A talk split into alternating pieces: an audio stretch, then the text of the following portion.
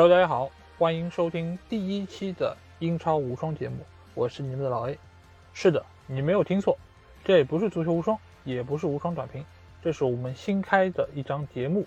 就是英超无双啊。为什么我会想要开这样一档节目呢？因为我觉得目前英超作为世界第一大联赛，它有极为广大的一个受众，而且目前市场上这么多的体育播客里面。其实说英超的也不少，但是我觉得有不少的方面，其实他们也都没有说到。我会在以后的节目中可能会花不少的精力来讲一些等其他平台并没有涉足的一些内容啊。因为比如说你像林良锋老师，他可能讲的呃有非常多是基于以前老的一些历史上的内容，或者说是一些过往我们所不太熟悉的一些英国足球的一些历史。但是也有非常多的其他的一些播客，比如说我们的一些友台，他们说到的是啊，可能每个礼拜发生的一些英超情况，或者说是技战术方面的一些分析。但是其实我在这方面要说的一些内容，可能是基于从我的视角出发看英超的一些感受，以及基于某个俱乐部或者英国的文化的一些内容，或者说是任何和英超有关的形形色色的一些内容，我可能在之后都会涉及到。啊，有可能会是长节目，也有可能会是短节目，也有可能会邀请嘉宾和我一起来做一些关于英超内容，所以也希望大家可以在以后的节目中更多的关注我们这个专辑，记住英超无双。那另外一方面，本来我的第一期内容并不是想要做这个话题啊，但是择日不如撞日，正好在这几天发生了一件对于英超非常重要的一件事，也就是爱奇艺拿到了未来四年英超的一个转播权啊。当然，我今天打开音频平台的时候，发现好像已经有好几个播客说到这个事情啊。当然，我不会和他们一样说以往的在大陆地区的一个转播的历史，因为这个内容我们在之前的一期长节目已经和大家聊过，我们也已经分析过目前国内市场的一个付费的意愿以及他们所受到的一些阻力啊。那我们其实就会在这期节目中，主要是来谈一谈这次爱奇艺拿到这个转播权的一个情况，以及未来。对于英超转播事情的一些看法，那我们先来说一说，就是这次爱奇艺，我们从各方的消息已经看到，他拿到了未来四年的一个转播权，也就是从二一二二赛季一直到二四二五赛季，他是在原来 PP 三年合同的最后一年的基础上，又拿到了未来三年的这么一个转播权，所以它一共是一加三的这么一个模式，一共四年。而爱奇艺体育，我们也知道，它的前身是新英体育。因为本身爱奇艺体育就是新英体育和爱奇艺结合起来产生的平台，所以如果是看球比较多年的老球迷的话，一定会知道新英体育这个名字啊。因为新英体育它曾经在大陆地区转播英超版权长达九年时间，从二零一零年开始，他们就已经开始从事英超转播这么一个事务，而且他们之前是拿到了一个三年的合同以及一个六年的合同，所以一共是有九年。所以他们在整个大陆地区转播英超，尤其是付费转播英超这件事情，他们是非常有经验的。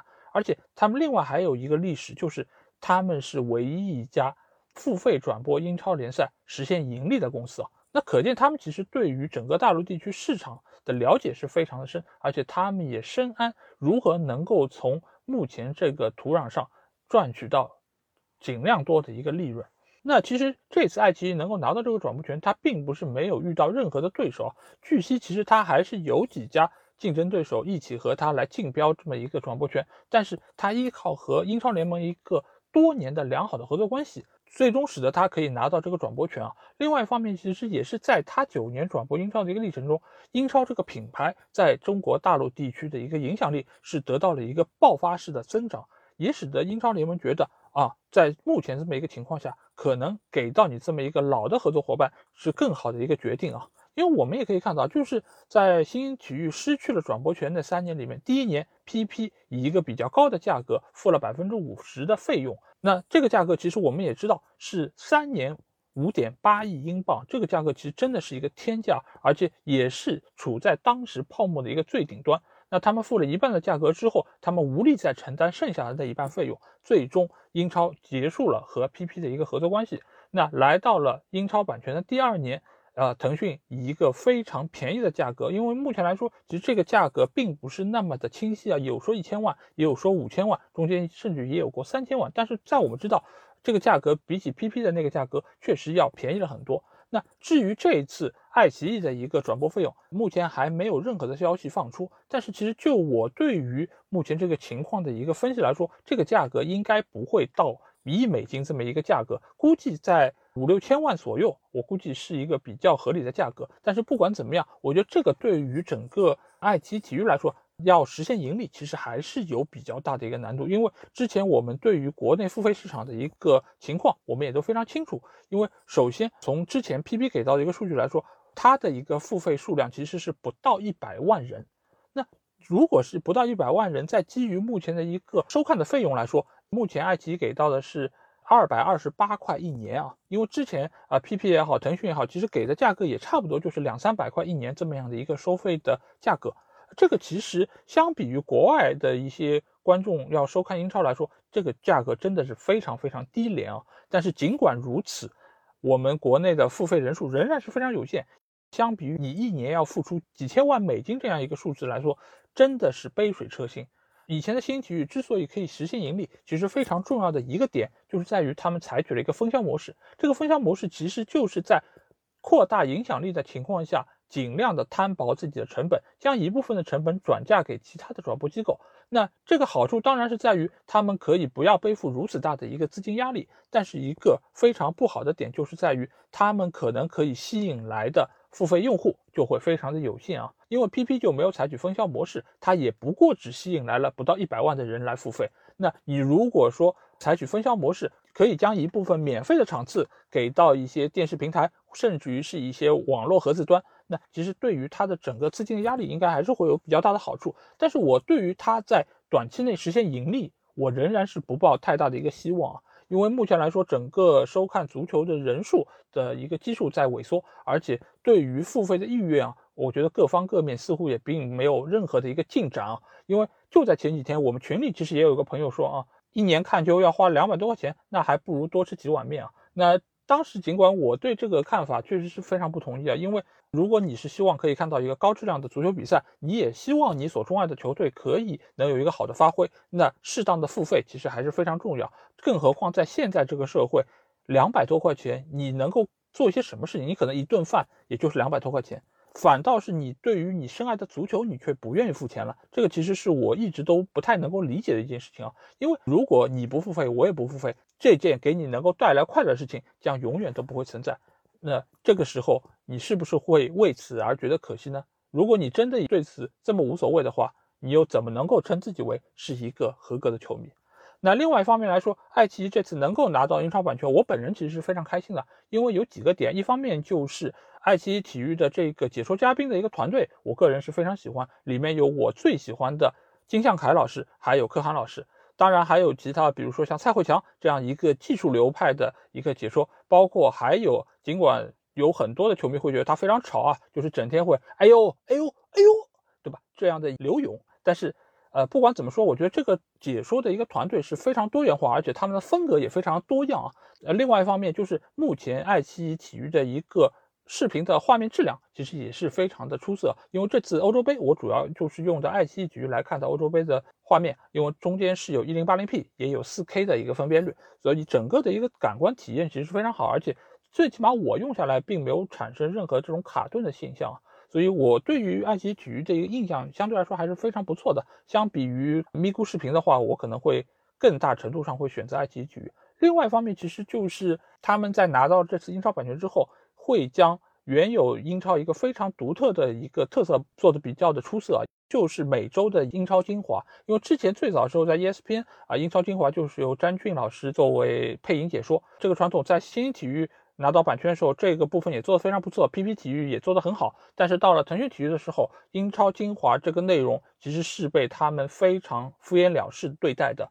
每个礼拜，我一般来说会在周一周二想要看一下上周的一个比赛的集锦，顺便来听一下解说。但是腾讯每个礼拜上线的时间非常不固定，他们最晚甚至于有时候周五都没有上线，而且中间的有几期他根本就没有给到中文的解说。就是直接让我们听英文原版的一些解说，甚至于没有解说，就是控场的这么一个内容。这点其实也是我对于腾讯体育非常不满意的一点啊。当然，腾讯体育另外一点让我不满意就是他们的解说团队非常糟糕，这个我就不细谈了，因为非常得罪人。因为有非常多我不太喜欢的解说，可能是很多人的偶像啊。所以不管怎么讲，我觉得爱奇艺体育能够最终拿到英超版权这个事情，对于球迷来说是一件好事，因为我觉得目前国内转播英超来说，爱奇艺体育也就是新体育，可能是目前来说最有经验，也是各方各面可以给到你更好体验的一个平台。那吹了这么久，大家可能觉得我这个是不是一个爱奇艺体育派来的一个软文啊？那这个我觉得并不是，只是我出于自己内心的一个真实想法，想给大家来分享一下这个感受。那这边我觉得有另外一个问题，其实非常重要，就是作为国内英超解说第一人，那谁呢？就是我们的京剧评出的詹俊老师啊。那每一次当英超版权落户到一个平台之后，就有人会去来问。呃，詹俊，你是不是会去那个平台啊？现在也不例外。你们现在可以去翻一翻詹俊最近的几条微博，下面是不是有很多人在问你会不会去爱奇艺体育等等等等。但是你们可以看到，詹俊在这几天发生了这么大一件和英超有关的事情之后，他没有发任何一条相关的微博，这说明一个什么问题？我觉得要么就是他在和爱奇艺体育仍然处在一个商讨的过程中，要么就是他压根儿没有可能会去到爱奇艺。因为我对这件事情的一个初步看法是，詹俊想要跳槽去到爱奇艺体育这件事情，我个人觉得可能性是不大的。为什么这么说？因为每一个解说的平台其实都有他们的一哥，也就是他们的一个头把交椅。那比如说腾讯就是严强，而爱奇艺体育的话，目前来说就是金像凯。那詹俊作为英超解说第一人，他如果去到了一个新的平台，那你让原先的这些头把交椅该怎么办呢？但是鉴于詹俊的身价，他又不可能去到这些平台作为第二把交易，甚至于第三把交易，所以我觉得这个本身其实就是处在一个呃各方博弈的一个过程中。作为球迷，我们当然知道詹俊是非常优秀的解说，他也有非常丰富的解说英超经验。但是平台在选择哪些解说员的时候，其实他们会基于多方面的一个考量，一方面是你和平台的一个合作的时间是不是够久，另外一方面各方各面的一个合作关系处的是不是融洽，第三方面。当然也是非常重要的一方面，就是